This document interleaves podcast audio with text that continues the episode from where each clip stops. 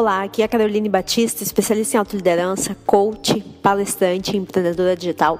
E hoje eu quero falar com você sobre um tema que muitas vezes é doloroso e é complicado para muita gente, que se chama fracasso. Você já fracassou? Então, vem comigo.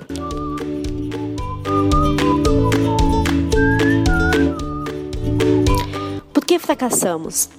Essa é uma pergunta que inevitavelmente você Vai chegar um momento que você vai fazer a si mesmo, se já não fez. Eu me faço em diversos momentos, quando as coisas não saem como eu gostaria. Eu me pego justamente pensando: poxa, por que, que não deu certo? Por que, que eu fracassei aqui?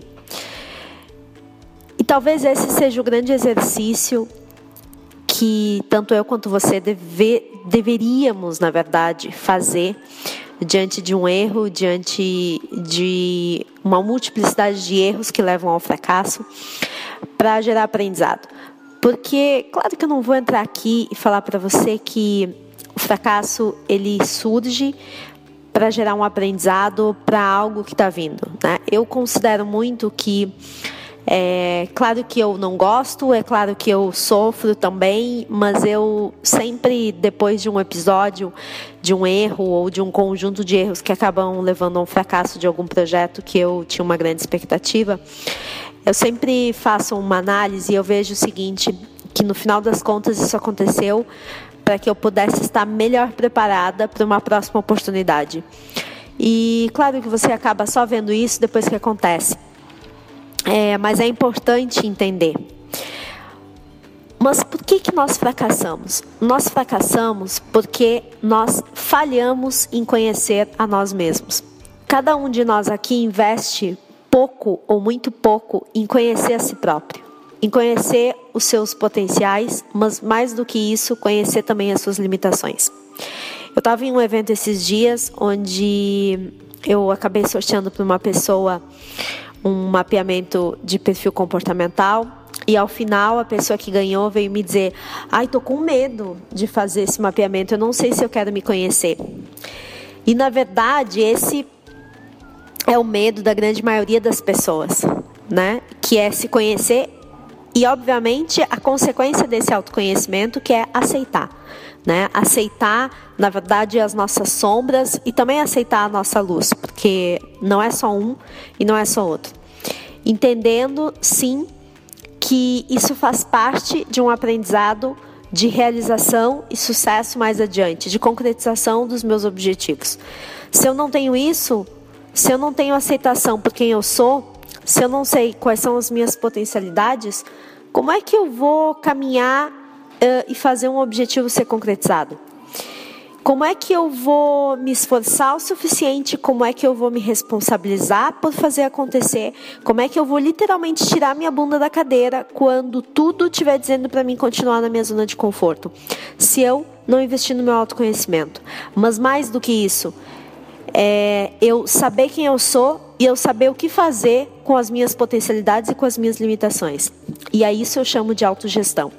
Então, autoconhecimento sem autogestão não adianta de nada.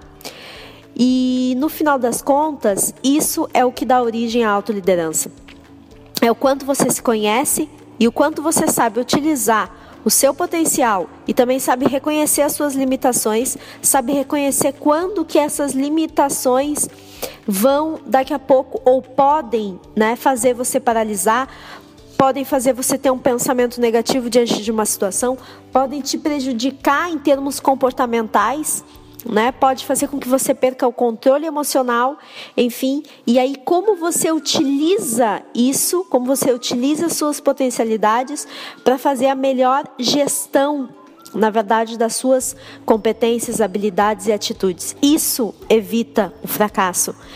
É, então, nós fracassamos quando a gente acredita que não precisa ter um exercício de introspecção e que isso faz parte de uma cultura somente de autoajuda e que o que eu preciso mesmo é resultado, é meta, é indicador.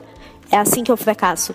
Quando eu não tenho interesse por mim mesmo, pela primeira, pela pessoa mais importante que existe, que sou eu.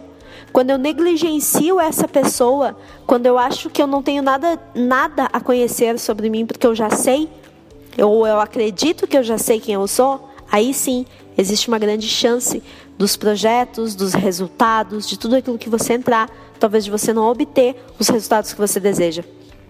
Tá bom? Então, é, o meu convite é que você possa conhecer um pouquinho mais a seu respeito e fazer a autogestão dessas potencialidades, dessas limitações para tirar o melhor proveito de todas as situações e de conquistar aquilo que realmente deseja, independente dos desafios.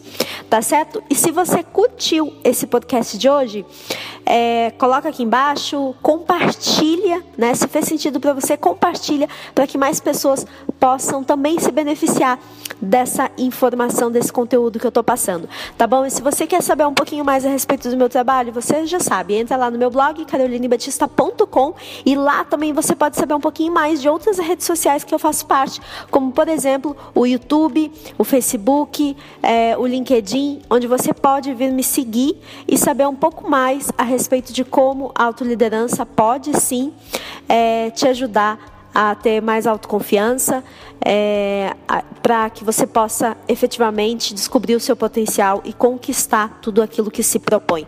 Tá certo? Não esquece, o sucesso exige mais. Então vem comigo. Até a semana que vem. Tchau!